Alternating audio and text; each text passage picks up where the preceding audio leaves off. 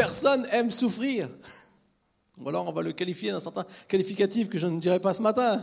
Ceux qui aiment la souffrance sont des gens un peu, on dirait, on qualifierait de bizarres. Mais la réalité, c'est que on n'aimerait pas que la souffrance aime. Pourtant, là, quand la souffrance est là ou quand on passe par des temps de souffrance, eh bien, très souvent, ça nous aide à pouvoir avancer, à pouvoir franchir un cap dans notre vie. Alors, s'il est utile d'en parler, pourquoi il serait utile d'en parler? Parce que je crois que on peut recevoir dans l'arme la plus puissante au monde, la parole de Dieu, quelque chose qui peut nous aider à pouvoir soit faire face à une souffrance qu'on vit en ce moment, soit peut-être avoir des, des conseils, des, des directives de la Bible qui peuvent nous aider lorsque ce moment viendra. Qui de toute façon ne sera pas agréable, ne sera pas facile à vivre, mais que Dieu nous dit toujours qu'il va nous aider à traverser, à vaincre, à aller au-delà. Amen Vous êtes prêts? Alors, préparons-nous à entendre ce que Dieu veut nous dire, peu importe où on en est aujourd'hui, peut-être qu'on souffre aujourd'hui, peut-être qu'on ne souffre pas aujourd'hui. Préparons-nous à entendre ce que Dieu veut. Je vais prier pour ça. Seigneur, merci parce que ta parole, Seigneur, elle, a le pouvoir de, changer, de transformer peut-être des, des, situations dans nos vies, des, choses qu'on ressent, des, des, puissances qui sont en nous, qui veulent s'opposer à toi, Seigneur. Merci parce que tu nous dis dans ta parole que les armes que tu as données sont là pour rendre toute pensée, toute euh, idée captive à toi, Seigneur, que nous puissions t'obéir. Et Seigneur, merci parce que je sais que ta parole, elle ne condamne pas, ta parole ne culpabilise pas, ta parole ne rabaisse pas, mais ta parole donne la force de la vie. Et Seigneur, merci parce que ce matin, je sais que nous allons repartir de ce lieu rempli de la force de la vie que tu vas nous communiquer. Amen. Amen. Alors pour ça, j'ai pris bien sûr un exemple de la Bible pour parler de la souffrance et je vous, propose de prendre 1 Samuel chapitre 1. 1 Samuel chapitre 1 et on va lire à partir du verset 1. 1 Samuel chapitre 1 verset 1. Il nous dit, il y avait un homme de Ramataïm Tsofim, de la région montagneuse d'Éphraïm, du nom d'Elkana. Il était le fils de Jéroam, fils d'Eliou, petit-fils de Tohu et arrière-petit-fils de Tsouf, et était éphraïmite. Si vous allez bientôt avoir un enfant, vous savez, vous avez des prénoms pour trouver le prénom de votre enfant, ici. Il y avait deux femmes. L'une s'appelait Anne, l'autre Pénina. Pénina avait des enfants tandis qu'Anne n'en avait pas. Chaque année, cet homme montait de sa ville jusqu'à Silo pour adorer l'Éternel, le Maître de l'univers, et lui offrir des sacrifices. Là se trouvaient les deux fils d'Élie, Ophni et Phiné, qui étaient prêtres de l'Éternel. Le jour où Elkanah offrait son sacrifice, il donnait des portions à sa femme Pénina et à tous les fils et à toutes les filles qu'il avait d'elle. Mais à Anne, il donnait une portion double, car il l'aimait. Même si l'Éternel l'avait rendu stérile, sa rivale l'a provoqué pour la pousser à s'irriter de ce que l'Éternel avait rendu stérile. Et toutes les années, ils en allaient de même. Chaque fois qu'Anne montait à la maison de l'Éternel, Pénina la provoquait de la même manière. Alors elle pleurait et ne mangeait pas. Son mari Elkanah lui disait Anne, pourquoi pleures-tu et ne manges-tu pas? Pourquoi ton cœur est-il attristé? Est-ce que je ne vaux pas pour toi mieux que dix fils? Et on va s'arrêter là pour le moment. Alors ici, bien entendu, peut-être vous connaissez déjà cette histoire, mais si vous ne connaissez pas cette histoire, vous avez pu découvrir un peu ce dont il s'agit. On a ici une femme, Anne, qui souffre. Et elle souffre pourquoi? Parce qu'elle ne peut pas enfanter. Et je crois que si on devrait poser la question à une femme, je crois que c'est une des plus grandes souffrances que les femmes peuvent avoir, c'est de ne pas pouvoir faire ce, qui est un peu leur, leur, vocation, leur appel. Alors bien sûr, sans juger personne, mais la réalité c'est que c'est ce qu'on a envie pour la plupart des femmes, ce qu'elles ont envie, et ça peut être une énorme souffrance. Et d'ailleurs, ici, j'aimerais dire quelque chose tout de suite. Chaque souffrance est légitime. Il n'y a pas de souffrance plus légitime que d'autres. À nos yeux, peut-être. Mais à partir du moment où on souffre, à partir du moment où quelqu'un souffre, j'ai envie de dire, une souffrance, elle est entre guillemets légitime parce que la personne souffre. Et que comme ça fait souffrir, ça a un impact sur nous. Je me rappellerai toujours, il y a quelques semaines, on avait pu voir Nick Vucic, cet homme qui n'a pas de bras et pas de jambes. Et un jour, il y a des gens qui disaient, il dit oui, moi je souffre, mais comparé à toi, c'est rien. Il leur dit non, on ne peut pas comparer la souffrance, parce que la souffrance fait souffrir. Et quand elle fait souffrir une personne, elle peut avoir un impact négatif sur cette personne. Peu importe si nous on pense que cette souffrance n'est pas très grande ou elle ne mériterait pas cette souffrance, ça, on ne peut pas se mettre à la place des gens. Ce que la personne ressent, c'est ce que la personne ressent. Et donc ici, on pourrait dire quand même, Anne, elle avait une souffrance à nos yeux légitime.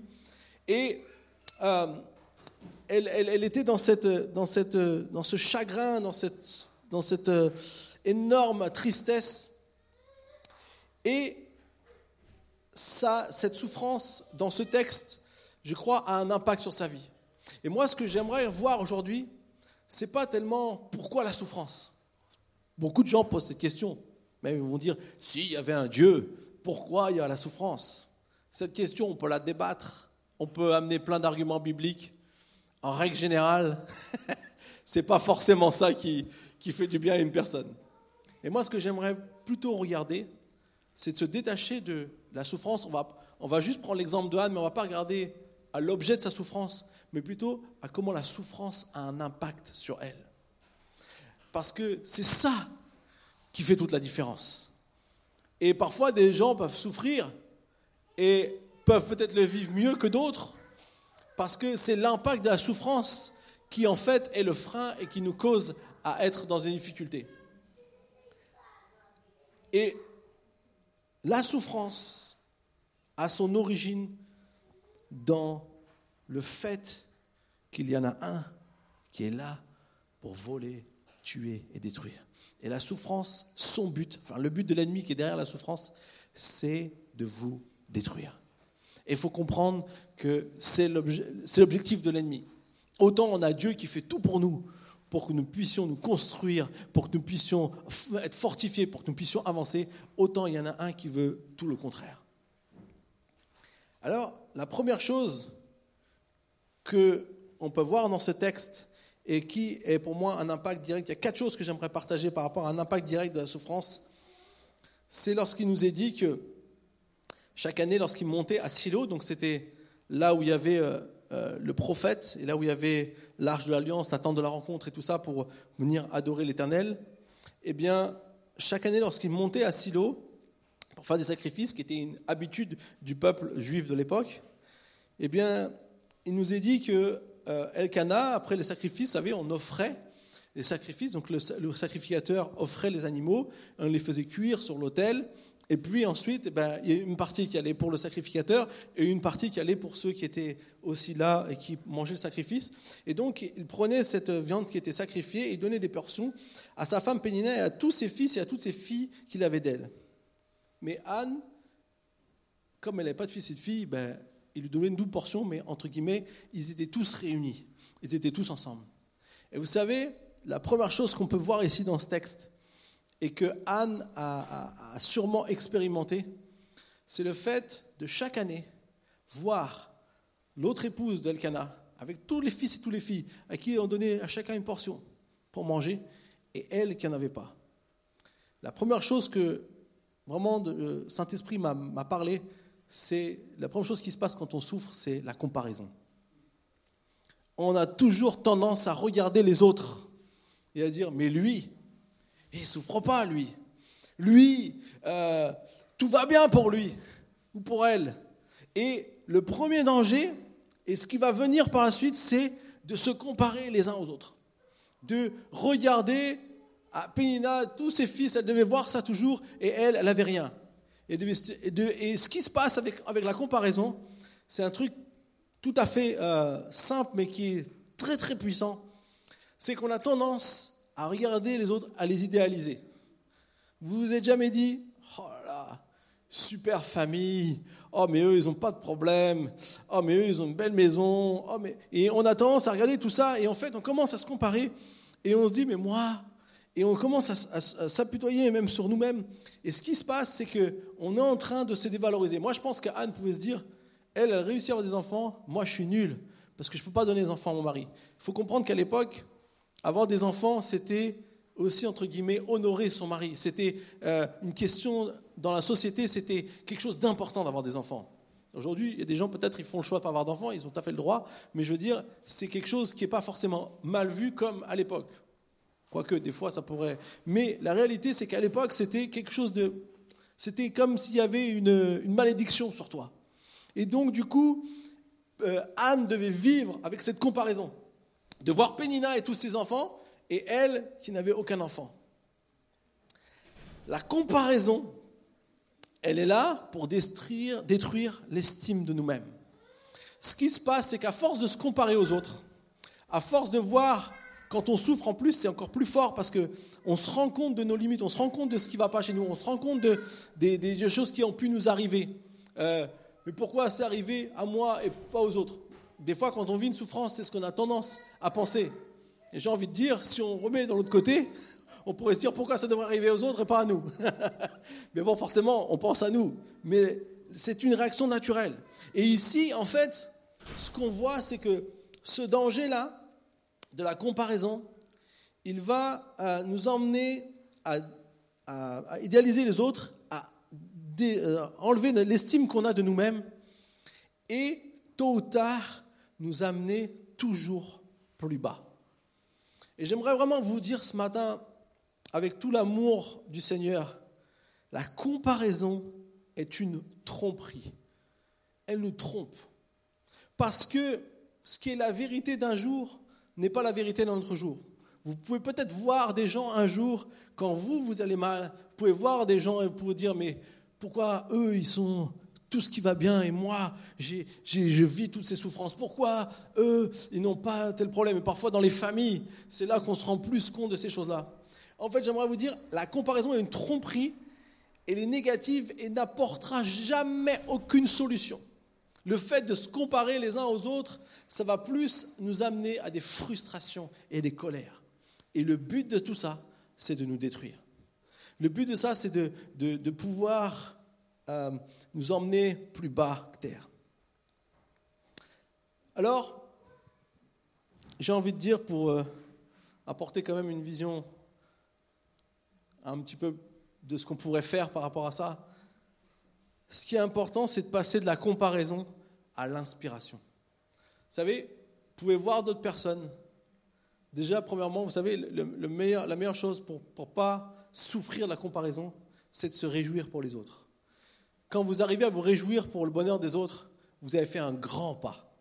Parce que vous n'êtes plus en train de vous focaliser sur vous-même. Vous pouvez vous réjouir pour les autres. C'est super que d'autres aillent bien. C'est génial que eux arrivent et ont du succès. C'est quelque chose d'important. Et ça, c'est une base. Si vous demandez à Dieu de vous aider dans ce domaine, il va vous aider. Mais surtout, passer de la comparaison à l'inspiration, c'est l'inspiration est positive. Elle crée un élan. Vous dites, mais si cette personne a réussi, si cette personne, Dieu a fait grâce, eh bien, on peut aussi pouvoir se projeter que Dieu a quelque chose pour nous c'est d'arrêter de, voir ce qui ne va pas, ce qui manque chez nous, ce qui n'a pas chez nous, mais plutôt de, s'inspirer aussi d'autres personnes, de s'inspirer de, quelque chose qui peut être positif. Elle communique un élan et elle nous aide à pouvoir euh, euh, voir le positif de ce que Dieu veut faire et pas forcément le négatif. Alors c'est vrai que quand on souffre, c'est pas facile. J'ai envie de dire, c'est c'est pas ça qu'on a envie. Mais la réalité, c'est que si on a cette pensée en, ligne de mire, Dieu va nous aider petit à petit. Ça se fait jamais d'un coup de baguette magique avec le Seigneur. Mais petit à petit, on peut commencer à voir ce que Dieu veut pour nous. Comment Dieu veut nous amener à pas nous comparer, mais à regarder aux bonnes choses qu'il a pour tous ses enfants. Pensez à vous, quand vous avez des enfants, vous voulez le meilleur pour tous vos enfants. Vous souhaitez qu'ils réussissent tous. Vous ne voulez pas qu'il n'y en ait qu'un qui réussisse et pas les autres. Vous voulez qu'ils réussissent tous. Eh bien, c'est de la même manière que Dieu voit. C'est de la même manière que Dieu regarde tous ses enfants. Et si on passe par un moment difficile, si on passe par une épreuve, eh bien, il va être là pour nous aider, pour nous relever. La deuxième chose que je voudrais relever dans ce texte, c'est le fait qu'ils ont monté là-bas devant pour faire chaque année le sacrifice à l'éternel. Chaque année, ils montaient à Silo pour offrir des sacrifices à l'Éternel. Chaque année. c'est intéressant de voir que on ne précise pas le nombre d'années. Moi, j'aurais bien aimé savoir le nombre d'années que Anne est montée à aller, entre guillemets, faire la fête de famille, à faire bonne figure, ou peut-être parfois même pas bonne figure parce que c'était trop dur pour elle, c'était trop de souffrance pour elle. Mais chaque année, elle devait aller là-bas. Et vous savez, il y a quelque chose qui se passe et qui est un danger lorsqu'on souffre. Vous savez, c'est quoi? C'est la, la routine.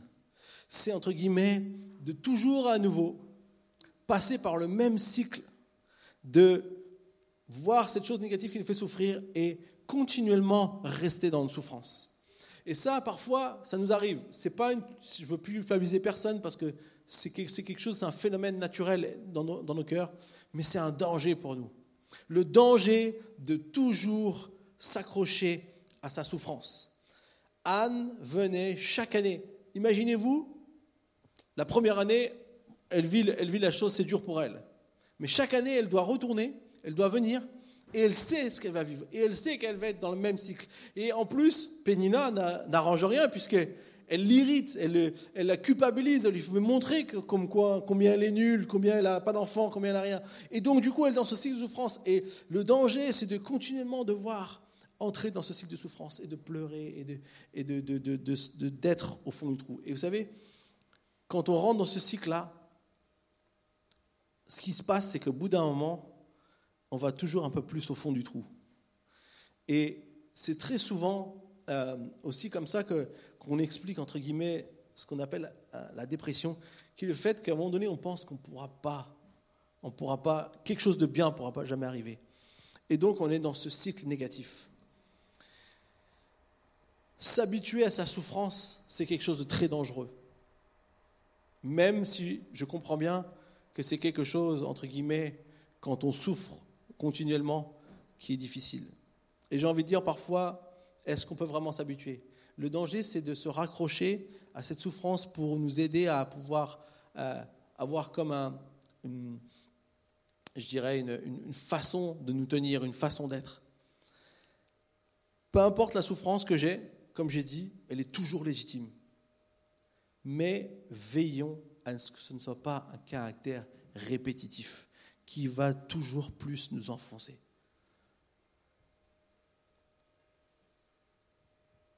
Une routine, les, scientifiques vous disent que pour casser une routine, il faut trois semaines. C'est-à-dire que si vous avez une routine, au bout de trois semaines, si vous faites pendant trois semaines tous les jours une chose différente, vous allez établir, enfin, pour établir une routine, pardon, il faut trois semaines.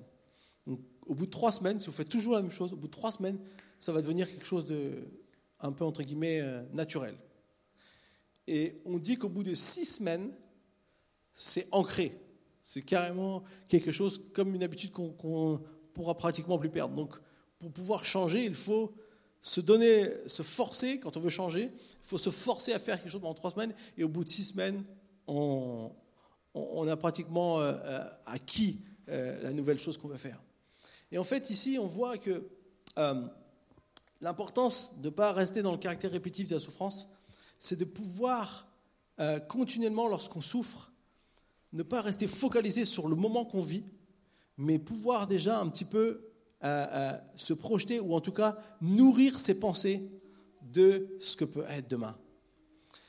La seule chose que je peux faire dans ce cas-là, c'est refuser le status quo. Le status quo, de rester dans là où je suis, de, vivre avec ma souffrance, c'est quelque chose de normal quand on souffre. Mais une pensée ou quelque chose qu'on peut faire pour pouvoir vaincre ça, c'est de refuser le status quo. Regarder à ma souffrance en face et dire oui je souffre, oui je sais pourquoi je souffre, ou parfois je ne sais pas pourquoi je souffre, mais je vais chercher de l'aide. Je vous donne ce conseil vraiment euh, important, je crois, face à la souffrance. Ne restons pas dans quelque chose de routinier qui va, au fur et à mesure, vous détruire, vous, vous, vous dévaloriser et essayer de, de vous arrêter de pouvoir faire quoi que ce soit. Avec le Seigneur, on peut toujours avoir un lendemain positif. Amen. La troisième chose que j'aimerais partager ce matin, c'est ce qui en fait découle un peu de tout ça aussi, c'est le fait que, bien qu'Elkana, le mari d'Anne, a bien essayé de, faire quelque chose pour, euh, pour compenser sa souffrance, il lui a donné une double portion. Parfois, nous les hommes, on essaye de, réagir avec nos moyens. Je ne sais pas si c'était la meilleure chose à faire, de lui donner une double portion de nourriture, parce qu'elle, la Bible nous dit qu'elle mangeait rien. Mais en fait, on voit ici que Elkana, il a essayé, il a, il a voulu montrer qu'elle avait de la valeur, qu'elle était aimée. C'était pas rien de donner une double portion de, la viande de sacrifice, c'était quand même montrer clairement qu'il y avait une faveur sur elle. Mais ce que j'aimerais voir plutôt de l'autre côté, je ne vais pas parler d'Elkana, mais plutôt du côté de Anne, c'est que elle, la Bible nous dit qu'à cause de tout ce que Pénina aussi lui disait, elle ne mangeait pas et elle, euh, elle pleurait. Et en fin de compte, c'est comme si au bout d'un moment, à cause de notre souffrance, on a tendance à devenir insensible ou à s'isoler des autres. C'est quelque chose de naturel également. C'est pas quelque chose de, de, de, on va dire qu'on peut reprocher, mais c'est une conséquence de l'impact de la souffrance sur nous. On a tendance à s'isoler. On a tendance à rester seulement en regardant sur nous-mêmes. Et Anne, c'est ce qu'elle faisait. Je pense qu'au bout d'un moment, elle n'avait pas grand-chose à faire d'avoir une double portion parce que sa souffrance, c'était quelque chose de plus fort en elle. Et même si son mari lui, lui montrait en quelque sorte une attention spéciale, eh bien, elle n'arrivait pas à le, à, le, à le, ressentir et ça n'arrivait pas à avoir un impact pour elle, pour l'aider à grandir, à avancer. Et c'est un danger lorsqu'on souffre, c'est que lorsque je suis en train de souffrir et que je m'isole petit à petit des autres, ce n'est pas quelque chose qui se fait d'un seul coup, mais petit à petit, si je reste dans ma souffrance, j'ai tendance à m'isoler des autres, je commence à toujours plus être en danger parce que euh, j'arrive à un moment où j'arrive même plus à ressentir le côté positif que peut-être des autres veulent faire pour moi. J'arrive peut-être même plus à ressentir euh, les, les, les, attentions que les autres peuvent avoir pour moi et que ceux qui sont autour de moi.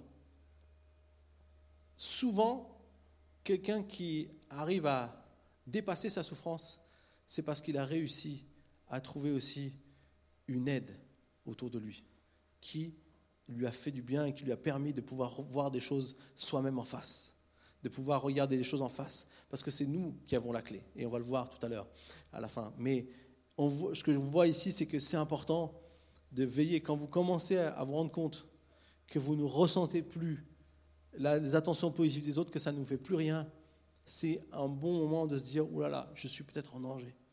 Je dois peut-être regarder et trouver, essayer de trouver quelqu'un qui peut m'aider dans ma souffrance. La Bible dit qu'on est là les uns pour les autres. Et personne ne peut sortir tout seul d'un moment difficile. On a toujours besoin de quelqu'un pour nous aider. De Dieu, bien sûr, mais aussi de quelqu'un qui est avec nous, qui marche le chemin pendant un certain temps. Je me souviens d'un, de mes oncles. Euh, il a écrit d'ailleurs un, livre, il s'appelle Dominique Fontaine. Et lui, il raconte dans son livre, il a, il était pasteur et il a réussi à tomber dans l'alcoolisme. Comme quoi, le danger peut guetter. Et quand il était vraiment au fond du trou, lorsqu'il était euh, alcoolique, hein, euh, il avait besoin de sa dose d'alcool chaque jour, eh bien, à un moment donné, lui-même, il a réalisé qu'il ne pouvait plus continuer comme ça. Il ne pouvait plus continuer à avancer comme ça. Il a écrit un livre qui s'appelle Quand le verre vire au rouge. et c'est un, très très bon livre. Vous pouvez, si vous connaissez quelqu'un qui a des problèmes d'alcool, c'est très encourageant.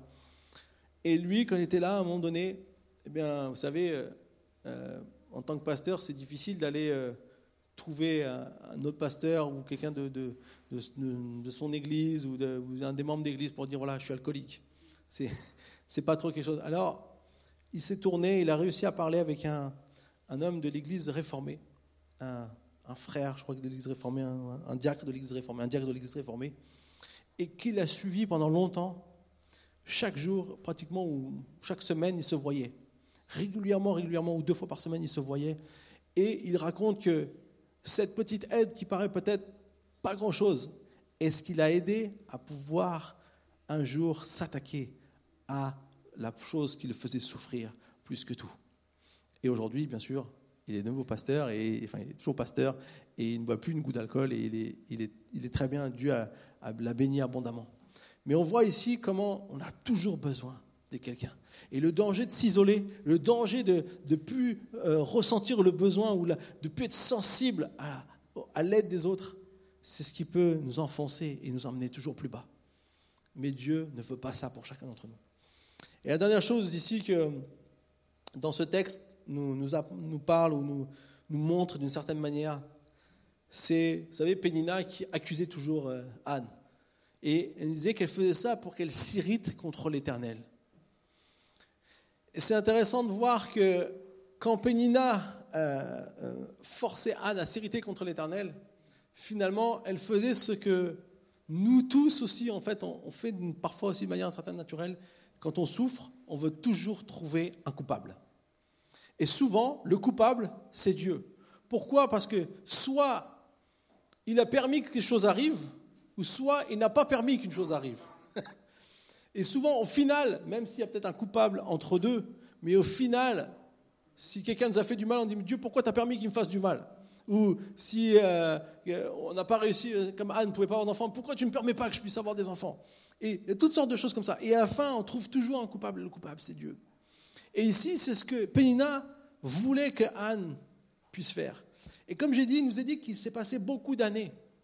En tout cas, il nous parlait de plusieurs années. On ne sait pas combien d'années, si c'était 1, 2, 3, enfin c'était 2, 3, 4, 5, 6, peut-être plus, on ne sait pas. Mais en tout cas, il s'est passé beaucoup d'années où Anne vivait ces choses. Et où peut-être Anne a commencé à mettre la faute sur Dieu. Le texte ne nous le dit pas clairement, ce n'est qu'une hypothèse, mais peut-être puisqu'il nous est dit que c'est l'Éternel qui l'avait rendu stérile. Donc, est-ce que Anne a commencé à voir ces choses-là? Est-ce que Anne a, été trompée par le discours aussi de Pénina qui voulait qu'elle s'irrite contre Dieu? Et je crois que le danger pour nous, lorsqu'on souffre, c'est d'essayer de trouver le coupable, parfois Dieu. Parce que je vais vous dire quelque chose. Vous pouvez trouver tous les coupables que vous voulez. Peut-être que vous avez raison dans les coupables. Peut-être que vous avez raison que le coupable c'est un tel ou un tel, ou euh, c'est lui qui vous a fait ci ou ça. Mais le problème, c'est que ça ne change rien à votre souffrance. De connaître le coupable ne change rien à la souffrance. De, de, savoir que euh, telle, telle, cette chose ou cette chose ne change rien à notre souffrance. Et quand on met la culpabilité sur Dieu, le danger, c'est que ça nous éloigne de Dieu. Parce qu'au lieu de le voir comme celui qui peut nous, faire, nous aider, on le voit comme celui qui nous a amené le malheur. Et on sait qu'on ne devrait jamais faire ça. Mais la réalité, quand on souffre, on a tous une petite tendance à accuser Dieu. Mais Dieu est plein de grâce. Alléluia. Trouver un coupable n'a jamais aidé dans sa souffrance. Au contraire, elle a tendance à l'amplifier et à nous éloigner de Dieu. Alors maintenant, on va lire la suite du passage à partir du verset 9. On va être un petit peu plus positif maintenant. Amen. Anne se leva après qu'on l'eut mangé et bu à Silo, le prêtre Élie était assis sur son siège près de la porte du temple de l'Éternel. L'amertume dans l'âme, elle pria l'Éternel et pleura abondamment. Elle fit le vœu suivant. Éternel, maître de l'univers, si tu consens à regarder la détresse de sa servante, si tu te souviens de moi, si tu n'oublies pas ta servante et lui donnes un fils, je le consacrerai à l'Éternel pour toute la durée de sa vie, et le rasoir ne passera pas sur sa tête. Comme elle restait longtemps en prière devant l'Éternel, Élie observa sa bouche. Anne parlait dans son cœur et ne faisait que remuer ses lèvres. On n'entendait pas sa voix. Élie pensa qu'elle était ivre et lui dit Jusqu'à quand seras-tu ivre? Va cuver ton vin. Anne répondit Ce n'est pas cela, mon Seigneur. Je suis une femme à l'esprit abattu. Je n'ai ni vin ni boisson enivrante, mais j'ai penché mon cœur devant l'Éternel. Ne prends pas ta servante pour une femme légère car c'est le trop-plein de ma douleur et de mon chagrin qui m'a fait parler jusqu'à présent. Élie reprit la parole et dit, Pars en paix, et que le Dieu d'Israël exauce la prière que tu lui as adressée. Elle répondit, Que ta servante trouve grâce à tes yeux. Cette femme s'en alla. Elle se remit à manger, et son visage ne fut plus le même. Ils se levèrent de bon matin, et après avoir adoré l'Éternel, ils partirent et retournèrent chez eux à Rama. Elkanah eut des relations conjugales avec Anne, sa femme, et l'Éternel se souvint d'elle. Dans le cours de l'année, Anne devint enceinte et elle mit au monde un fils qu'elle appela Samuel, car dit-elle, je l'ai demandé à l'Éternel. Amen. En fait, dans ce deuxième passage, il y a quelque chose qui va faire toute la différence. Il y a une chose qui va amener un changement total dans la vie d'Anne. C'est une décision qu'elle va prendre. Parfois, le changement ou la solution se trouve pas dans beaucoup de différentes choses ou de différentes euh, euh, euh, solutions, parfois qu'il faut trouver, comme qui seraient des solutions difficiles, qui pourraient nous aider, toutes sortes de choses qu'on nous propose pour nous aider, pour atténuer notre douleur. Parfois, il faut juste, à un moment donné, dans son cœur, décider quelque chose pour aller de l'avant. Et c'est ce qu'on va voir ensemble qu'Anne a fait. Anne était dans sa souffrance et la première chose qu'on voit, c'est qu'elle ne l'a pas caché devant Dieu. Et elle nous dit, l'amertume dans l'âme, elle pria. Elle s'est levée, elle est allée là où était le prêtre de l'Éternel, c'est-à-dire qu'il venait, on faisait sacrifice, après on devait sûrement manger autour de l'autel, et Anne s'est levée et elle est allée voir euh, près de l'autel, près de là où il y avait, on pourrait, c'est là où il y avait la présence de Dieu à l'époque, puisque c'était dans la, la tente de la rencontre, dans le Saint des Saints, qu'il y avait la présence de Dieu. Donc Anne s'est rapprochée de l'Éternel. En fait, la première des choses ici qu'on voit, ce qui est important, c'est de regarder et de pouvoir se tourner vers l'Éternel. Pendant toutes ces années, Anne venait, Anne pleurait, Anne ne mangeait pas, et Anne retournait chez elle. Pendant des années, c'était son processus. Pendant des années, c'était ce qu'elle faisait. Or, ce qu'on voit ici, c'est que cette année-là, eh bien, quelque chose a changé. Puisqu'il nous a dit, alors que tout le monde avait fini de manger, qu'elle avait pleuré, qu'elle n'avait toujours pas mangé, eh bien, Anne s'est levée, est allée près de l'Éternel.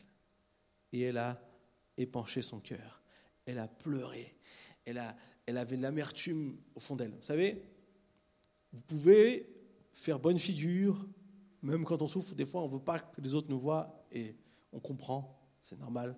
Mais la réalité, c'est que devant Dieu, on ne peut pas venir en faisant bonne figure. Devant Dieu, il veut qu'on soit vrai. Il veut qu'on soit nous-mêmes. Et l'importance, et je crois que la, la, la plus grande décision, je pense, qu'Anne a prise ici, on va voir qu'elle elle se démultiplie quand même, c'est de ne pas repartir chez elle sans elle s'être approchée de l'Éternel. Sans avoir fait ce pas qui dit Allez, j'y vais. Vous savez ce qu'elle a fait? Peut-être qu'à force que ça, son autre époux, l'époux, l'autre épouse de canal disait Regarde ce qu'a fait l'Éternel pour toi, il ne te donne pas d'enfant, tu es maudite, regarde. Tout, tout ça, elle a dû lui dire. Et au lieu d'entendre ça, au lieu de regarder que Dieu était coupable, Anne a commencé à dire Mais Dieu est grand, Dieu peut faire quelque chose pour moi. Au lieu de voir le coupable, elle a, vu celui qui peut nous aider. Et tellement de gens sur cette terre, tellement de personnes pensent que tout ce qui leur arrive, qui les fait souffrir, c'est la faute de Dieu. Et en fait, c'est une vraie, c'est une vraie, euh, euh, comment dire, un voile que le diable met sur nous en disant, on pense que c'est à cause de Dieu, alors que c'est lui qui peut nous aider dans ces moments-là, alors que c'est lui qui peut être la solution. Au lieu de voir le coupable, elle voit celui qui peut devenir sa solution. Et elle va s'approcher de lui. Et en s'approchant de lui, qu'est-ce qui se passe? Eh bien, comme j'ai dit, tout, avec toute son amertume, toute peut-être sa colère, tout ce qui, toute sa souffrance, elle, se vient, elle vient devant Dieu, elle donne cette amertume, elle, dépose cette amertume. L'amertume, la, la, la, la, souffrance qui nous rend amers, n'a aucun problème pour Dieu. Elle nous fait du mal à nous, mais elle n'a aucun problème pour Dieu. Dieu la reçoit et nous rend la paix, la joie. Je disais un article, c'est dans Romains 5, qui dit que celui qui vient à Christ a trouvé la paix. La paix ne se mérite pas, la paix se trouve. Et je trouvais cette phrase vraiment poignante. La paix ne se mérite pas, la paix se trouve en Dieu lorsque tu es pas en paix, lorsque tu es en souffrance, lorsque tu es mal, quand tu viens vers Dieu, même amer, même fâché, même en colère, tu peux trouver la paix. parce qu'il y a la paix en Jésus-Christ. Et donc, elle va faire un vœu. C'est pas juste un petit désir comme des fois nous on dit ah t'as fini tu filante fais un vœu d'ailleurs qui est d'ailleurs totalement faux hein, ça ne changera rien. Mais c'est notre, société où euh, quand on dit tiens fais un vœu et on, ah j'aimerais bien une belle voiture. C'est pas ça. Elle fait un vœu. Ici ça veut dire elle s'engage devant Dieu. Et on va voir que son vœu est un vrai engagement. Puisqu'elle va dire devant Dieu si tu consens à me donner un fils, ben, ce fils te servira, il sera pour toi. Et pour moi, j'avais jamais fait attention à ce texte, mais pour moi, il y a la clé, il y a la clé pour sortir de sa souffrance. la clé, elle est là. Anne souffrait de ne pas avoir d'enfant, ce qui est tout à fait compréhensible. Mais ce qui lui a permis de pouvoir euh, que cette souffrance n'ait plus d'impact parce que vous allez voir qu'elle va changer avant même que Dieu réponde. Avant même que Dieu réponde, elle va changer. Donc ce n'est pas seulement la réponse qui est important, c'est ce qui va se passer dans son cœur à ce moment-là. Elle va prendre cette souffrance et elle va la donner à Dieu. Et on peut faire ce qu'on veut.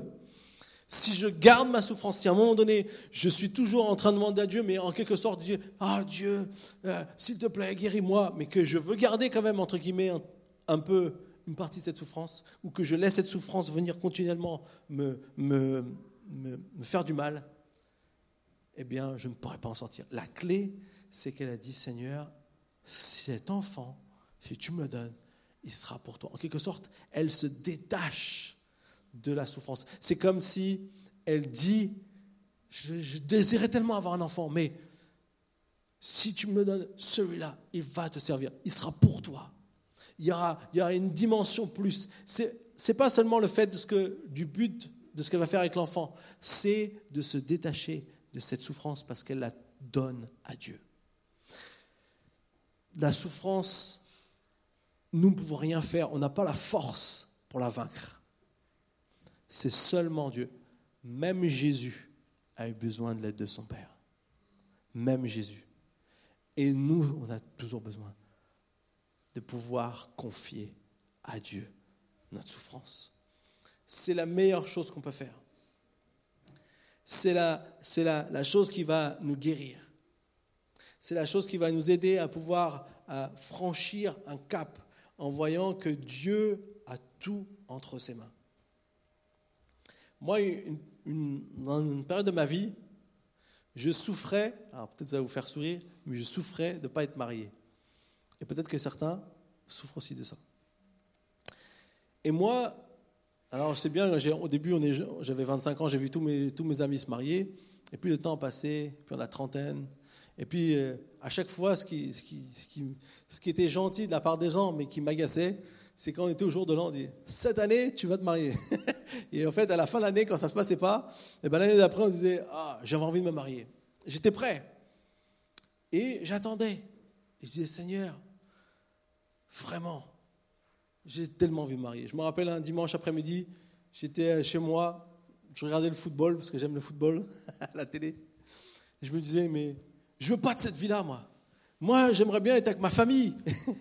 et me retrouver ensemble et, de pouvoir faire des choses. Et, je, suis là tout seul, j'ai l'âge d'être père, j'ai l'âge d'être... Et je suis là tout seul. Et je dis, Seigneur, pourquoi? Mais je me rappelle du jour où j'ai dit à Dieu, OK, je te remets tout ça. Je ne veux plus vivre avec cette angoisse, cette, déception, cette, euh, euh, vous savez, toutes sortes de pensées qui viennent. Je me disais, mais de toute façon, t'es pas assez bien, ou toutes sortes de choses qui peuvent venir. Pourtant, c'est des mensonges du diable. Toute la comparaison était là, et ensuite, euh, toutes sortes de choses. On peut toujours trouver toutes sortes d'excuses. J'ai dit, Seigneur, je te remets tout ça. Et Dieu m'a fait une promesse. Et je savais qu'un jour j'allais me marier, après j'attendais la promesse. Mais la réalité, c'est que ce qui est important, c'est de pouvoir donner ce qui nous fait souffrir à Dieu. Ça change tout. Ça change toute la chose parce que même avant que ça arrive, ça n'avait plus le même impact sur moi. Ça n'avait plus la même, euh, le, même, euh, j'avais pas la même souffrance. C'est vrai que j'attendais avec joie, mais et que parfois c'était plus ou moins facile, faut être honnête. Mais la réalité, c'est que j'avais porté plus ce fardeau. Je ne portais plus ce fardeau. Ce fardeau était entre les mains de Dieu. Et c'est Dieu qui pourvoit. Et c'est Dieu qui sait. Et c'est Dieu qui connaît. Et c'est Dieu qui aura euh, euh, une réponse de toute façon favorable. Peut-être qu'un jour on comprendra des choses qu'on ne comprend pas sur cette terre. Parce qu'on ne peut pas toujours tout comprendre. Mais la réalité, c'est que quand je donne ma souffrance à Dieu, lui, il est capable de la prendre. Et il me l'enlève.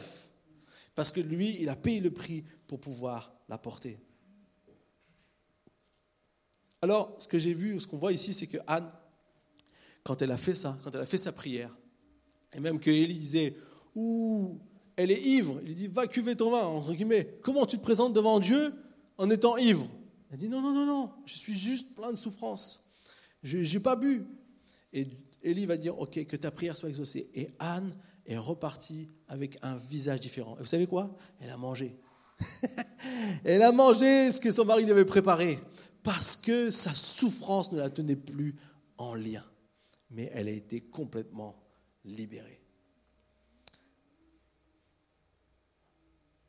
Alors, les conséquences de son vœu ont été au-delà de toute espérance. Vous savez, quand on regarde cette histoire, moi j'aime regarder cette histoire et voir les conséquences du fait qu'elle a tout remis à Dieu. À partir du moment où elle a tout remis à Dieu, bien sûr, Dieu a, répondu aussi. Alors j'ai envie de dire que Dieu réponde ou ne réponde pas, je pense que Anne était déjà en bonne voie de guérison à partir du moment où elle a donné ça à Dieu, puisque son visage n'était plus le même. J'aime euh, cette petite phrase qui écrit montre combien il y a eu un impact. Mais ensuite, quand Dieu a répondu, Anne a tenu son engagement. C'est là, je pense que ça devait être difficile. Imaginez-vous, son seul enfant que Dieu lui a donné, elle l'amène pour qu'il habite dans la maison éternelle. Après qu'il a été sevré, elle l'a emmené pour qu'elle a, a répondu à sa promesse. Mais ce qu'Anne n'a jamais imaginé au travers de cet engagement qu'elle a pris avec Dieu, c'est l'impact qu'elle allait avoir. Samuel, qui est né, fut un des plus grands prophètes d'Israël. Et celui qui a oint le roi David, et celui qui a, qui a, vu naître des rois euh, au, milieu de la, du peuple d'Israël, et celui qui a, qui a vraiment eu un impact considérable, qui a béni le peuple, parce que le peuple était sous une mauvaise direction à cette époque-là, puisqu'on parle des fils d'Élie qui faisaient toutes sortes de choses complètement dégradantes dans le, la tente de l'Éternel. Et elle a, en quelque sorte, c'est comme au travers d'elle qu'est venu quelque chose de nouveau. Et j'aimerais nous dire, chaque fois que, nous disons, nous demandons à Dieu de, prendre cette souffrance, de, libérer cette souffrance, on ne sait pas l'impact qu'aura cette décision pour nos propres vies, mais pour la vie des autres. Combien de personnes vivent avec des souffrances à vie? Toute leur vie portent certaines souffrances qui les emmènent toujours plus bas, qui les rendent peut-être amères et qui fait qu'elle a un impact sur tous les enfants qui viennent après ou toutes les personnes qui sont autour d'elle et commence à une, une possibilité de pouvoir nuire.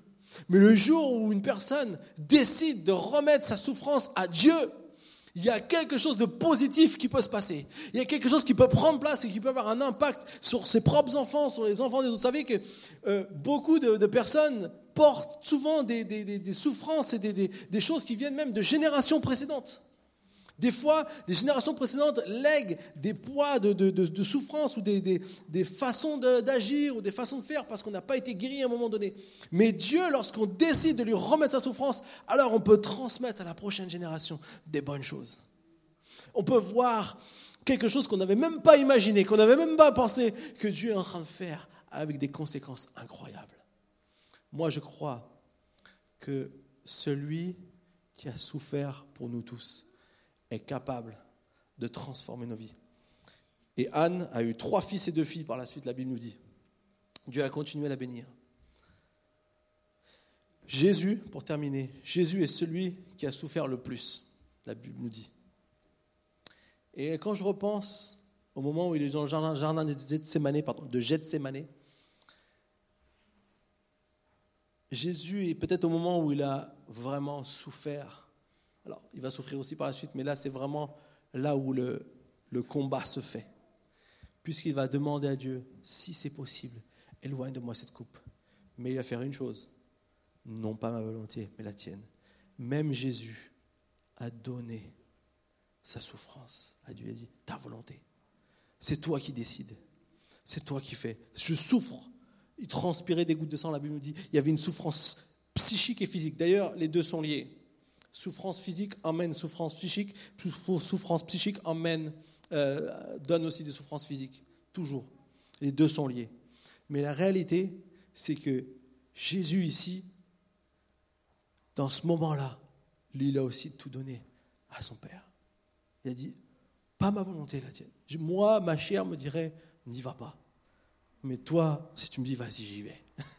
en quelque sorte, je paraphrase, mais c'est ça que Jésus est en train de dire à Dieu. Et Jésus a accompli pour nous.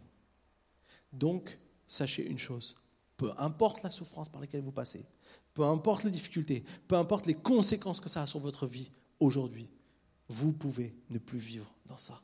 Vous pouvez vivre dans une perspective bonne, avec un futur radieux, avec des bonnes choses. Et sachez qu'à chaque fois que vous traversez une souffrance, vous en sortez toujours plus fort.